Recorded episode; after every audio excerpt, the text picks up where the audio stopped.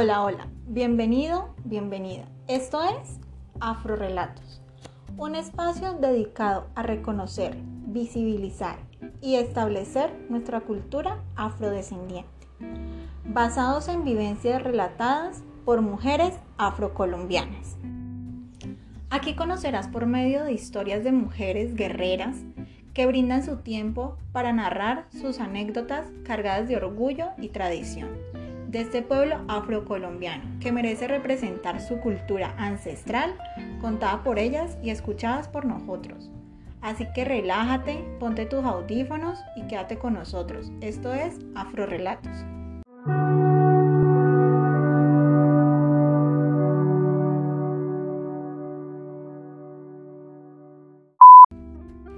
Hoy nos acompaña Yolima Meneses, un habitante del municipio de Río Frío Valle, oriunda de Barbacoas, Nariño. Ella nos va a contar sobre vivencias y tradiciones que tiene gracias a sus raíces afrocolombianas. Acompáñanos a vivir esta experiencia cargada de recuerdos, emociones y aprendiendo un poco más de nuestra bella Colombia, conociendo más acerca de las familias afrocolombianas.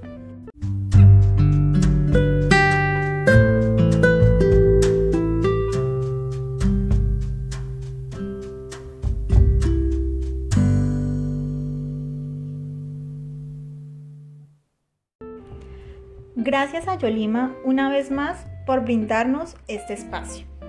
Yolima, contanos un poco acerca de los bailes típicos de tu región y en qué partes se sitúan.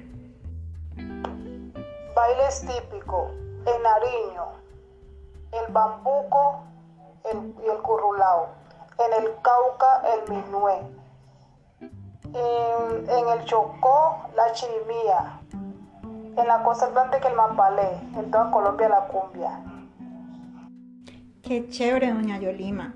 Ahorita cuéntenos eh, sobre los colores que se destacan en los atuendos para bailar eh, tales danzas que tienen.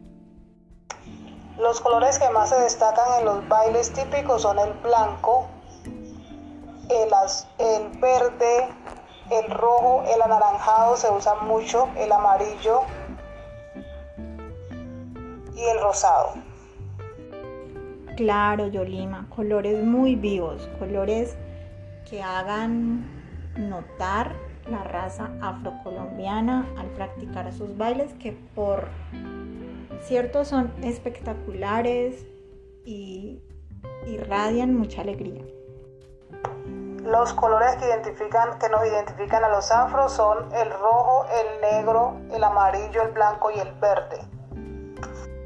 Qué bien, doña Yolima. Cuéntenos una tradición que realiza con su familia, conocimientos que les ha transmitido sobre su raza, a sus hijos, sobrinos, nietos si tienen, a su familia en general.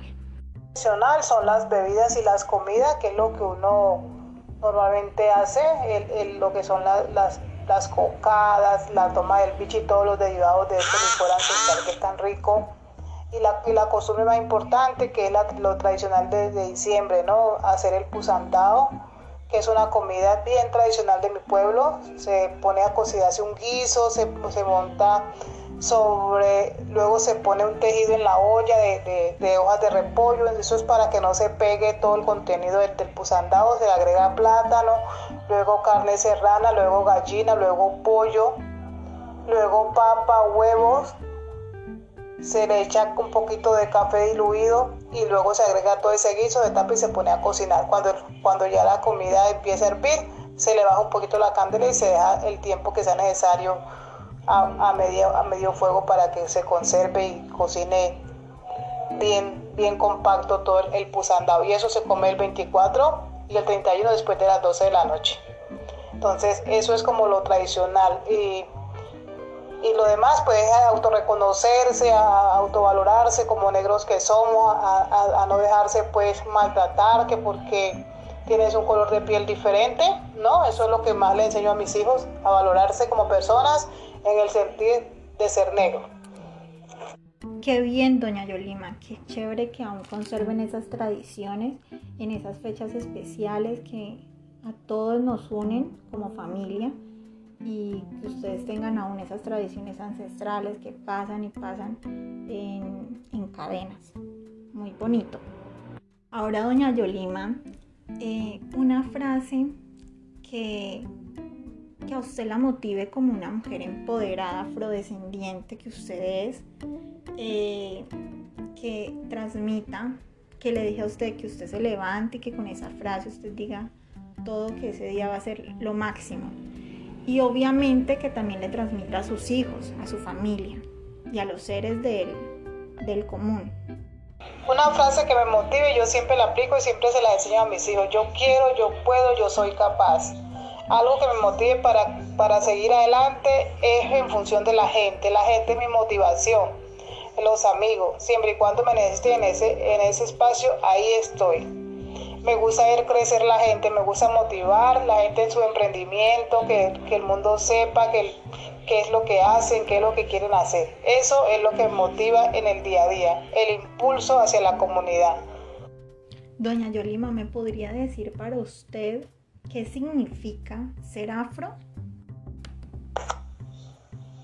Ser afro es, es defender una raza, una etnia, un color se identifica con el sentir, con el ser. Si yo me, si yo me considero afro, entonces soy una persona emprendedora, empoderada de mi raza, de mi color y de la pujanza de su gente. Gracias, doña Yolima, por habernos brindado este espacio. Esperamos volverla a tener por aquí. Y a ustedes, queridos oyentes, también gracias por sintonizarnos. Esto es Afro Relatos. Y quien les habló, Daniela Rivera. Quédate con nosotros para más relatos de mujeres afrocolombianas empoderadas.